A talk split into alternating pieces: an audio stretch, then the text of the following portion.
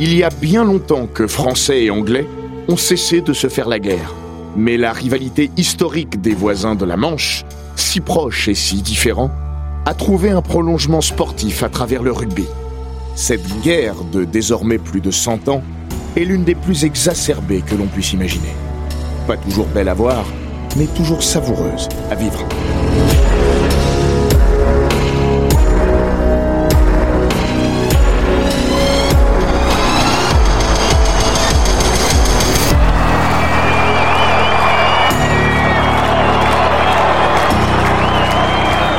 Bienvenue dans les grands récits d'Eurosport.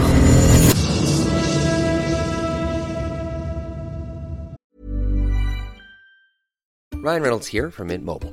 With the price of just about everything going up during inflation, we thought we'd bring our prices down. So to help us, we brought in a reverse auctioneer, which is apparently a thing.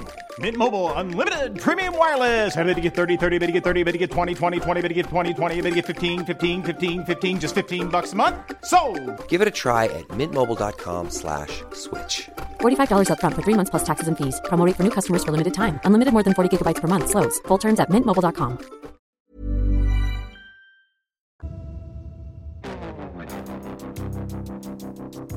Bienvenue dans Les Grands Récits, le podcast d'Eurosport qui vous plonge dans la folle histoire du sport. Entre pages de légendes, souvenirs enfouis et histoires méconnues. Toujours à hauteur d'homme. Dans cet épisode, nous parlerons du rendez-vous France-Angleterre, qui a et qui continue de façonner l'histoire du rugby. Le mythique Crunch.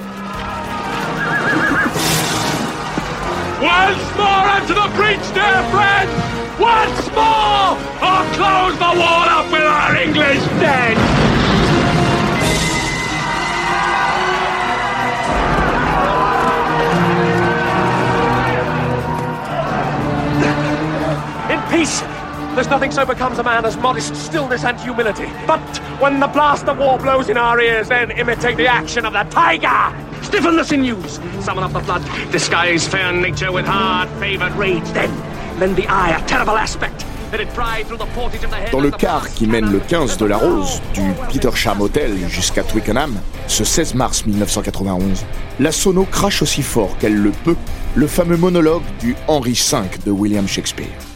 La voix est celle de Kenneth Branagh. L'extrait provient de son adaptation cinématographique, tournée deux ans plus tôt, de la pièce du plus célèbre dramaturge anglais. C'est Will Carling, le capitaine, qui a eu l'idée de l'utiliser pour galvaniser son équipe. Brian Moore, l'arme le long des joues, n'en perd pas une miette. Au siècle suivant, le talonneur en avait encore la chair de poule en racontant la scène au quotidien The Independent.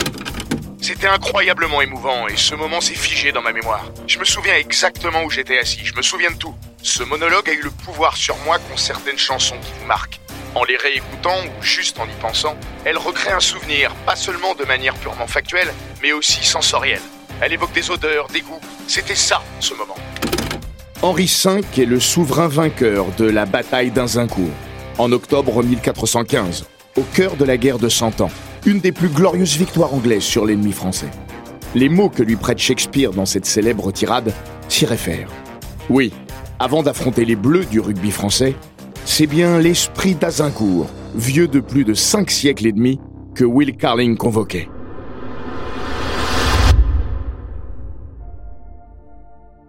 Ce n'est pas un hasard, pas plus que la façon dont Brian Moore définissait chaque rendez-vous avec le 15 tricolore. Pour lui, ce n'était pas le crunch, mais la guerre. En français dans le texte, s'il vous plaît. Une guerre devenue métaphorique, mais le champ lexical ne trompe pas. Les troupes, l'ennemi, faire parler la poudre, jusqu'au surnom de certains acteurs majeurs. Ainsi, Benoît Doga, rebaptisé par le journaliste de l'équipe Denis Lalanne, le Grand Ferré, ce paysan picard qui, en 1358, armé de sa seule hache et de sa force prodigieuse, décima près d'une centaine d'Anglais à lui tout seul. C'est ce qu'on raconte. L'affrontement à 15 contre 15 porte donc en lui les stigmates de siècles d'une histoire commune, et longtemps belliqueuse, qu'il le veuille ou non. Et il le veut plutôt, surtout du côté anglais. Comme nous l'explique Olivier Magne, le troisième ligne au 90 cap bleu, ils sont férus de ce type de réplique historique, de choses qui peuvent les aider à se motiver. Une sorte de lettre de Guy Moquet avant l'heure. La réussite en plus. Ils le font intelligemment, ça les porte, ça les inhibe pas. Ils ont du recul par rapport à ça. Ils sont moins dans l'affect que nous on peut l'être. Nous, on va se mettre dans un état second. Eux vont garder une forme de placidité. En équipe de France, j'ai parfois vu des joueurs à côté de la plaque parce qu'ils étaient complètement emportés par l'émotion. C'est très rare chez les Anglais. Chacun sa méthode. Peu importe. La forme peut varier. Le fond est commun. De chaque côté de la Manche, une envie irrépressible de gagner. Christian Califano, l'ex-pilier bleu, en témoigne. Quand tu es arrivé en équipe de France, c'est le match dont tout le monde te parlait avant le tournoi. Celui où tu devais montrer ce que tu valais vraiment. Et Olivier Magne le confirme. Les battre, ce sera toujours spécial. Parce qu'au-delà du rugby, il y a une question culturelle et historique. Tous les joueurs français et anglais, d'aujourd'hui ou de naguère, vous le diront. C'est LE match à ne pas perdre. Et ça dure depuis plus d'un siècle. Depuis le 22 mars 1906 exactement.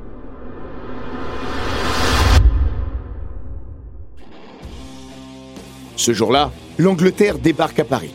Le Parc des Princes, balayé par un vent glacial et sous une température inférieure à 0 degré, voit les Français s'incliner 35 à 8 devant 6000 spectateurs.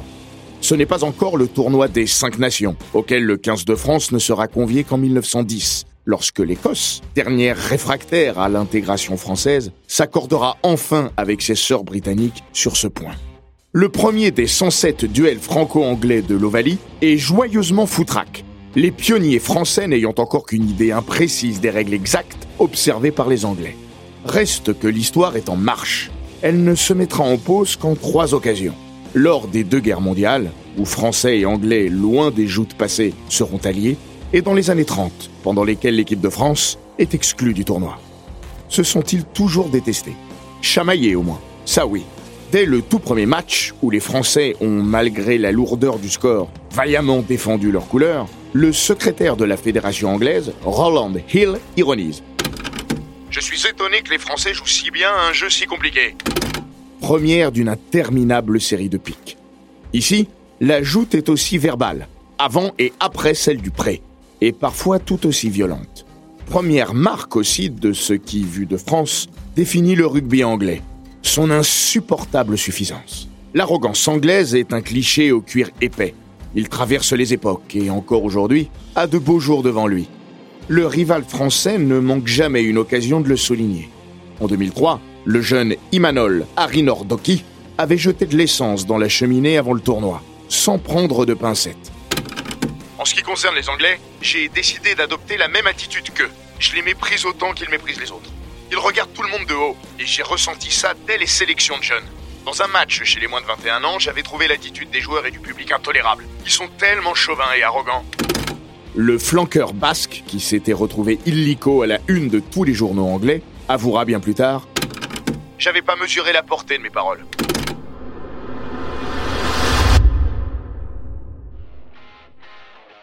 Ici, chaque mot pèse plus lourd que dans un autre contexte.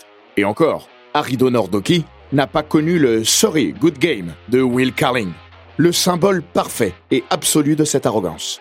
Le capitaine de la Rose avait pris l'habitude de lâcher cette petite phrase à ses adversaires français après chaque succès anglais dans les années 90.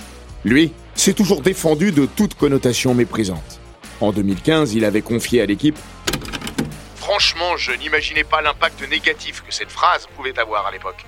Quand je l'ai su, ça m'a ennuyé, parce que j'ai jamais voulu manquer de respect à l'équipe de France et à ses joueurs. Pour trouver un avocat à Will Carling, on peut se retourner vers un Français, Jean-Baptiste Lafont. L'ancien arrière du Racing a connu cette période. Il l'assure. Le sorry good game, il existait même quand il perdait. C'est vrai qu'à l'époque, il gagnait beaucoup, donc c'était facile pour eux de le dire. Mais il existait même quand il perdait. Il n'y avait pas de sorry, mais good game, oui. Lafont va plus loin. Pour lui, l'arrogance anglaise repose sur un malentendu. J'ai toujours apprécié l'esprit anglais. On joue au golf la veille, on se prend pas la tête, et puis le coup de sifflet arrive, et là, ils s'investissent à fond. Il y a une espèce de décontraction sérieuse chez les Anglais, qui a pas du tout chez nous. Nous, on est des sanguins, on s'énerve plus. C'est pas pareil. Les Anglais n'aiment pas perdre, mais ils savent perdre. Nous, on n'aime pas perdre et on ne sait pas perdre. Le fameux fair play anglais serait donc moins une fumisterie que son arrogance. Une autre légende prétend pourtant que l'anglais fait preuve de noblesse, surtout quand il gagne. Ce qu'Antoine Blondin avait rebaptisé le fer dans la plaie. Jean-Baptiste Lafont insiste pourtant. J'ai un souvenir qui me vient à l'esprit. En 2003, l'Angleterre est championne du monde. L'année d'après, elle perd à Twickenham contre l'Irlande, et là, je me souviendrai toujours de ce qu'ont fait les joueurs anglais. une haie d'honneur. Et ils applaudissent. Quand tu es champion du monde et que tu perds chez toi comme ça, il faut le faire. Nous, on n'en serait pas capable. Olivier Magne le confirme. C'est vrai, ils savent perdre. Même dans la défaite, ils restent fiers. On sent qu'ils arrivent à la percevoir comme un apprentissage, comme une façon de basculer sur le prochain défi. Chez eux, la défaite n'est pas aussi dramatique que chez nous, les Latins. Chez nous, c'est tout de suite le drame. Tout est plus excessif dans la victoire comme dans la défaite. Au fond, ce qu'on qualifie d'arrogance, c'est tout simplement de la fierté. Un refus de subir sur le plan psychologique et encore moins physique. C'est dans leur ADN, dans leur histoire, celle d'un peuple qui a longtemps dominé dans le monde. Une façon d'être qui tient peut-être aussi à la position unique du rugby anglais dans le paysage européen. Par nature, ennemi public numéro un de tout le monde. Des Français, bien sûr, mais peut-être plus encore de ses voisins britanniques. Magne raconte La première fois que je suis monté dans un taxi à Londres, le chauffeur était irlandais. Il m'a dit Moi, il y a trois équipes que je soutiens. L'Irlande en premier, la France ensuite, parce que je suis fan du French Flair, et la troisième, c'est celle qui joue contre l'Angleterre. Voilà, ça, ça résume bien le truc.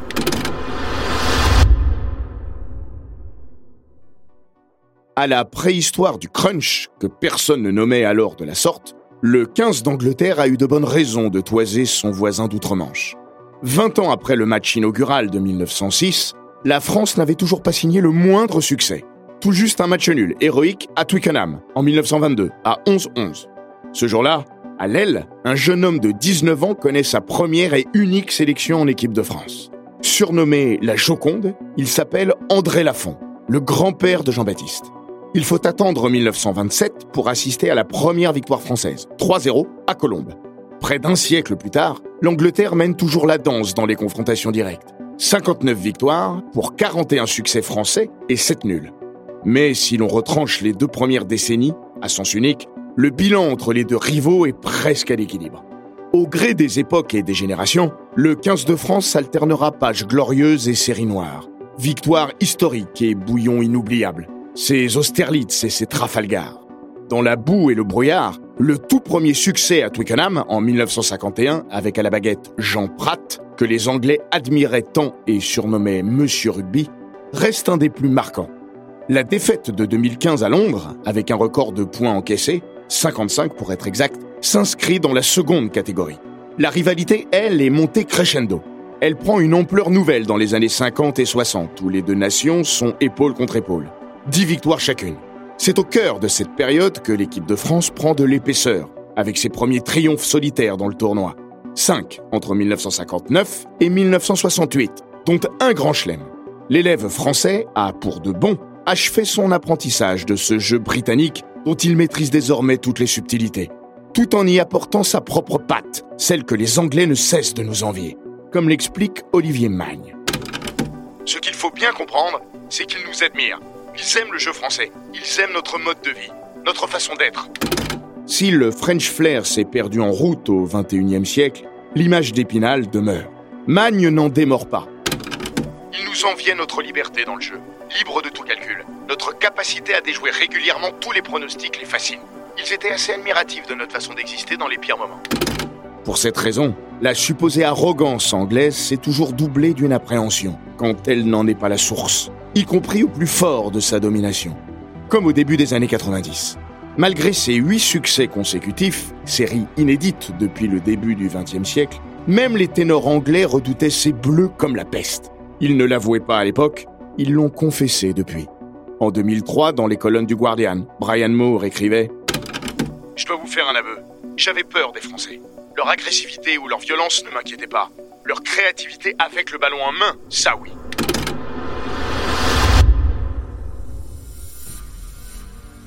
Si Moore mentionnait la violence, ce n'est pas pour rien. C'est notre arrogance à nous. Le cliché accolé au rugby français. Le côté obscur de la force tricolore. Le revers sombre de la médaille du French Flair. Si les Français ont été éjectés du tournoi pendant les années 30, c'est en raison de leur violence. Depuis, à intervalles réguliers, l'accusation refait surface. Comme avant le match du tournoi de 1977. Une campagne de presse d'une rare violence avait jailli dans les tabloïds anglais les Bleus étaient rebaptisés la Horde Sauvage. Un quotidien en une clame même Cette Bastia. Descendez ce Bastia. Les jours précédant la rencontre à Twickenham, les télés anglaises passent en boucle la cravate du flanqueur d'Aqua sur un Gallois deux semaines plus tôt, au parc. À la sortie du tunnel de Twickenham, la bande de Jacques Fourou est accueillie par une pluie de crachats. Voici l'équipe de France qui rentre sur le terrain. Soudés comme jamais, les Bleus s'imposent sur un score d'un autre temps, 4 à 3. L'essai non transformé du Narbonnais François Sangali suffit à leur bonheur. Et les ballons pour euh, Sangali qui va marquer l'essai accordé, ou pourtant il me semblait qu'il y avait un en avant. Essai accordé à l'équipe de France, essai pour François Sangali. Le naufrage au pied du buteur Alastair Aynel, qui manque 6 pénalités en 80 minutes, fait le reste. C'est le triomphe de la solidarité, ou comme le dira joliment le deuxième ligne de l'USAP, Jean-François Imbernon, un des barbares ciblés par la presse anglaise. Peut-être qu'on n'était pas les meilleurs, mais ensemble on était les plus forts. Le match plus proche de la guerre de tranchées que de l'envolée lyrique reste un des plus sauvages entre les deux équipes. Imbernon ira jusqu'à dire C'était une boucherie. Avec les règles et les caméras d'aujourd'hui, peut-être qu'on aurait fini à 3 contre 3 devant mais c'est dans l'ère moderne que l'antagonisme rugbystique franco-anglais atteint son paroxysme. Au carrefour des années 80 et 90, à l'aube de la professionnalisation, le 15 de la Rose, longtemps moribond, presque ridicule certaines années, sort de sa torpeur. La France, référence européenne des années 80, est une cible. Un drame shakespearien en trois actes va se nouer. En l'espace de 11 mois et 3 matchs, tout va changer. Sportivement, l'Angleterre reprend la main Médiatiquement, la caisse de résonance atteint une autre dimension.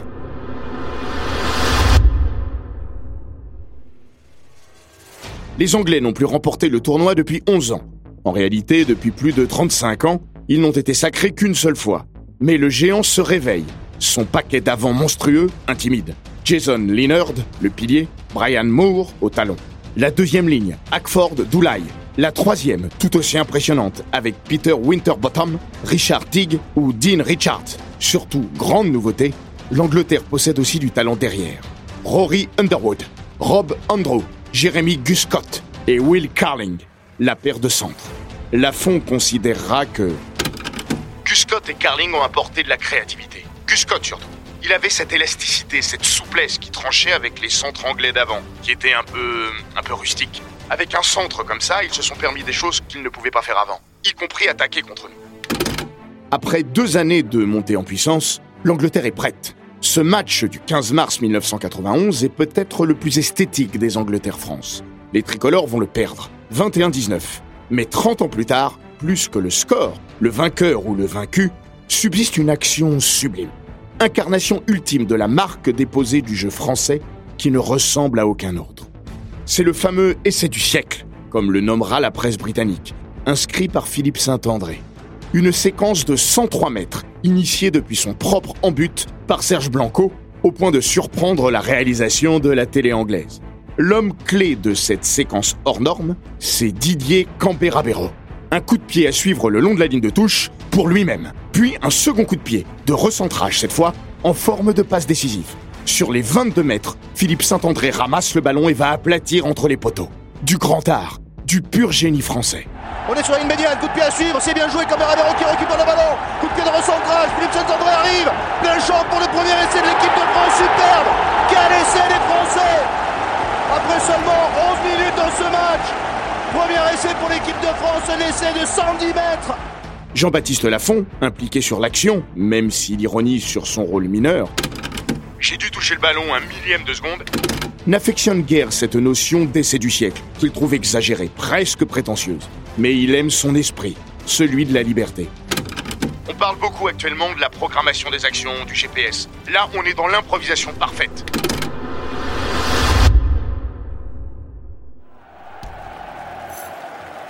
Coupe du Monde, quart de finale.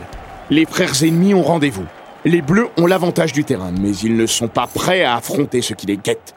Pour Will Carling, c'était un des matchs les plus violents de toute ma carrière.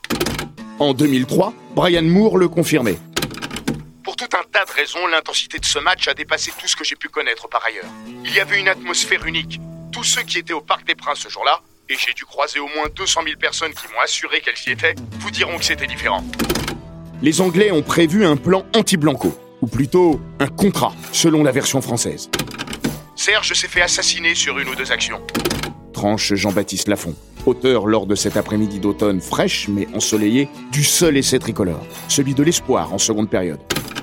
Je sais pas s'il y avait un contrat, mais ce qui est sûr, c'est que s'il y avait eu la vidéo, il y aurait eu quelques cartons jaunes distribués. Il s'est fait charger sur une ou deux chandelles en début de match et il s'est fait piétiner. David Bishop, l'arbitre néo-zélandais, se contentera d'une gentillette remontrance sur le premier coup de semonce anglais. C'était fini. Carling l'a raconté l'an dernier. Quand Bishop m'a appelé après la charge à retardement de Heslop sur Blanco, j'ai regardé les Français. Ils tremblaient. Alors le message que j'ai envoyé à l'équipe en reprenant ma place, c'était On continue comme ça. Avant qu'un essai anglais ne règle l'affaire en toute fin de match, 19 à 10, la rencontre avait tenu sur un fil. Il a cassé côté français. Lafont se souvient. Ce quart de finale, on le perd de peu, mais on le perd logiquement.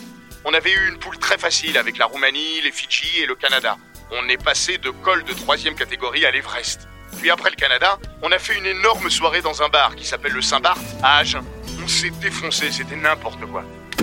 Pour le rugby français, cet échec à domicile face au grand rival historique a valeur de traumatisme, assorti d'une grande tristesse. C'est le tout dernier match de Serge Blanco sous le maillot frappé du coq.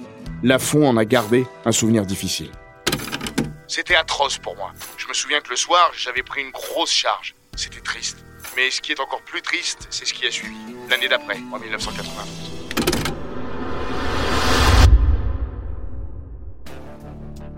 Quatre mois plus tard, retrouvailles à Paris, dans le cadre du tournoi. La France tourne la page de la génération Blanco. Pierre Berbizier vient d'être intronisé au poste de sélectionneur, bien décidé avec son groupe à solder le compte du dernier mondial. Dans Midi Olympique, il était revenu en 2017 sur la préparation de ce match. J'étais allé rencontrer les journalistes anglais chez eux, à Londres. Et après le mondial, qui s'était mal terminé, j'avais annoncé que la France allait retrouver de la discipline. À partir de ce tournoi, ils allaient voir ce qu'ils allaient voir. Ça a été l'apocalypse. Des blessures, des expulsions. Pour voir, ils ont vu. À la pause, les Bleus sont déjà loin, 15 à 4. Victime d'une commotion, le capitaine tricolore, Philippe Sella, doit sortir à la reprise.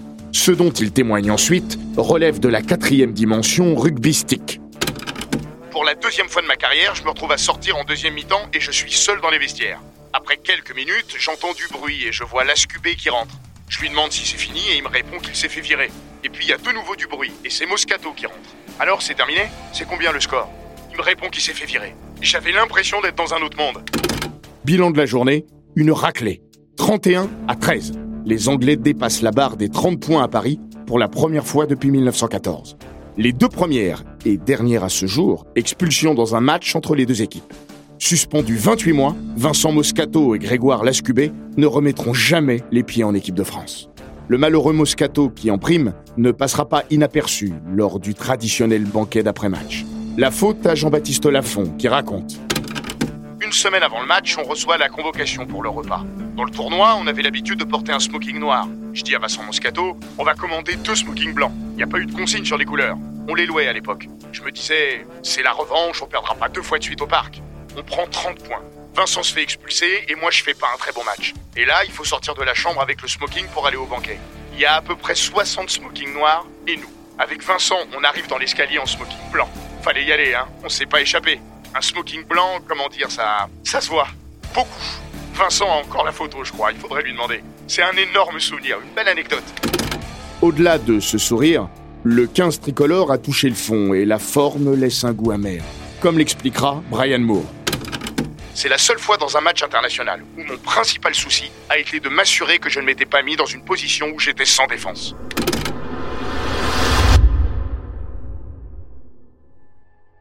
Ce sinistre triptyque constitue sans doute la parenthèse la plus sombre pour les Bleus dans leur relation aux 15 Anglais. Il y aura d'autres crève-cœurs, à commencer par deux demi-finales de Coupe du Monde perdues en 2003 et 2007, et quelques revanches savoureuses, à l'image du succès miraculeux à Twickenham en 1997. Pour la première fois depuis dix ans, la France s'impose à Londres et signe le Grand Chelem, le retour à une certaine forme d'équilibre. Reste que ce début des années 90 aura incontestablement marqué le paroxysme de la détestation entre les deux équipes, en même temps que l'ancrage de ce duel en tant que choc incontournable du rugby européen et même planétaire. Les France-Angleterre vont ainsi entrer dans l'ère du crunch, expression utilisée dès le début des années 80 par une partie de la presse anglaise, mais qui ne prendra son caractère, sinon officiel au moins unanime, que dans les années 90, comme pour mieux commercialiser ce duel si bankable médiatiquement. Ce que Brian Moore ne cautionne pas. C'est du marketing, j'ai jamais aimé ce terme. Pour moi, ça reste la guerre. Un sentiment assez largement partagé des deux côtés du channel, puisque Jean-Baptiste Lafont avouera J'ai jamais compris cette histoire de crunch. C'est comme le pilou-pilou à Toulon. Quand j'allais jouer à Toulon, j'ai jamais entendu le pilou-pilou. Bon, ça fait partie du marketing. Via sa mue vers le professionnalisme, le rugby a opéré sa révolution en un quart de siècle à peine. Et la dualité franco-anglaise n'y a pas échappé. De façon indirecte, elle a même été grandement impactée par ces mutations. Les joueurs ont appris à se connaître, à s'apprécier, parfois à s'aimer, loin des regards froids d'il y a 30 ans. Brian Moore le rappelait. À l'époque, on n'échangeait pas trois mots entre nous, même après les matchs. Les Français parlaient pas un mot d'anglais. Quant à nous, certains avaient déjà du mal à parler correctement anglais, alors le français. Jusqu'ici, on s'appréciait sans vraiment se le dire. L'intensité de l'antagonisme n'autorisait pas ce type de confidence. Une fois les crampons raccrochés, c'est différent. Moore s'interroge. Est-ce que c'était vraiment violent quand j'étais joueur? Peut-être, oui.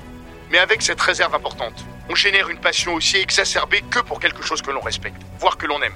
C'est sans doute pour ça que je passe presque toutes mes vacances à Chamonix.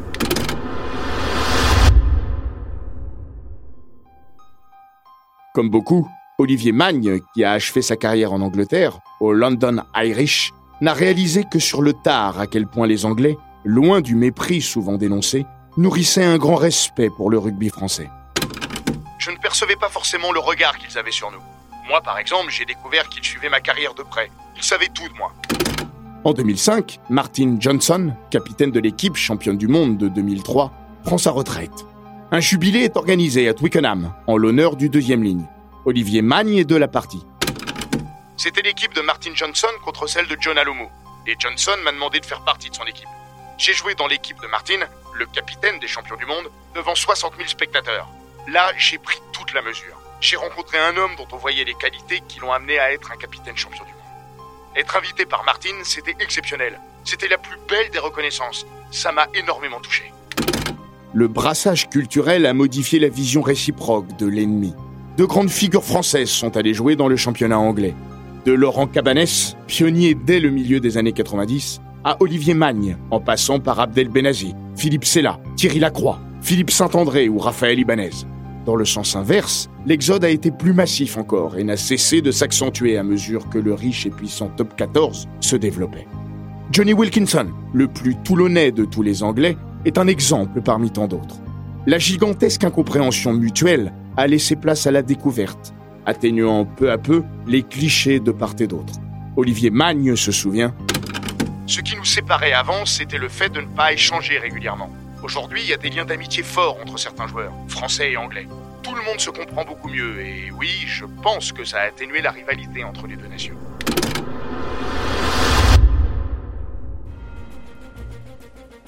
Alors tant pis si quelques mythes s'écroulent ou s'effritent, à commencer par celui de l'arrogance anglaise.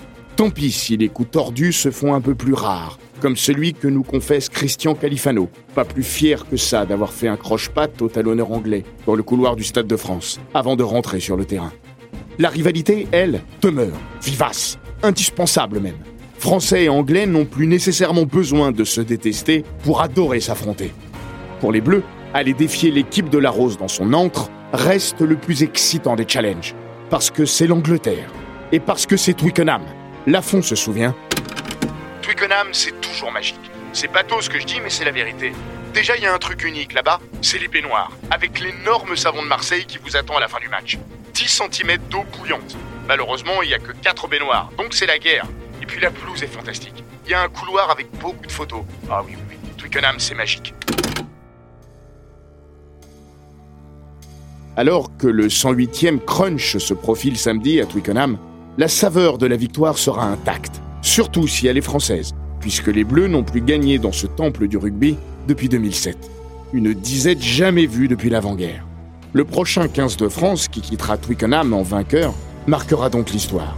Une histoire évolutive, mais sans fin.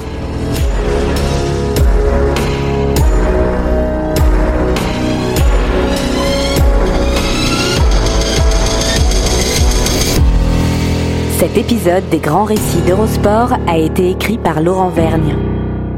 Il est raconté par Florian Bayou, monté par Romain Redon et produit par Bababam. N'hésitez pas à vous abonner, commenter, partager et noter ce podcast sur Apple Podcast, Google Podcast, Castbox, Spotify, Deezer et toutes les plateformes audio.